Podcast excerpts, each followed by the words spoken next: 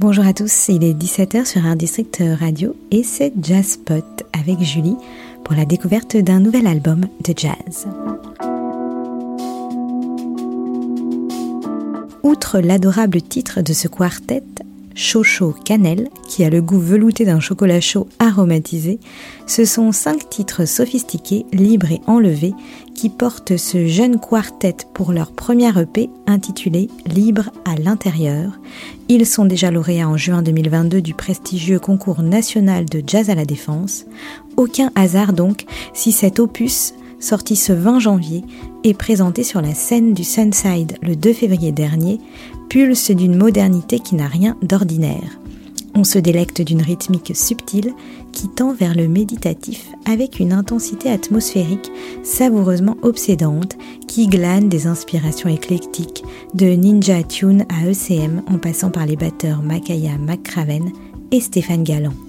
La magnifique clarinette de Timothée Renard nous envoûte dès le premier titre, intitulé Né fait palmoine, sur une composition de Léo Dané, batteur du groupe, avec Arthur Guyard au piano et Camille Haim à la harpe électro Lanera, qui apporte évidemment un son particulier à l'ensemble, croisement de sonorités latines, électro et trip hop. On écoute tout de suite Né fait palmoine.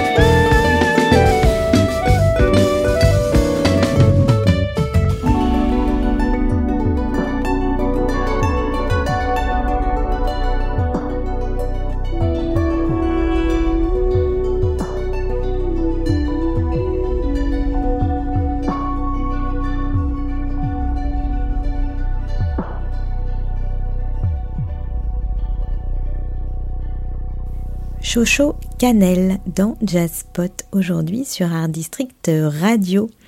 Quartet qui sort son premier EP ce 20 janvier avec cinq titres qui nous séduisent. On vient d'écouter le premier titre de cet opus qui s'intitule Ne fais pas le moine et on va embrayer avec un autre titre qui s'appelle Granule et qui est présenté comme une valse qui nous emmène vers des contrées trip hop.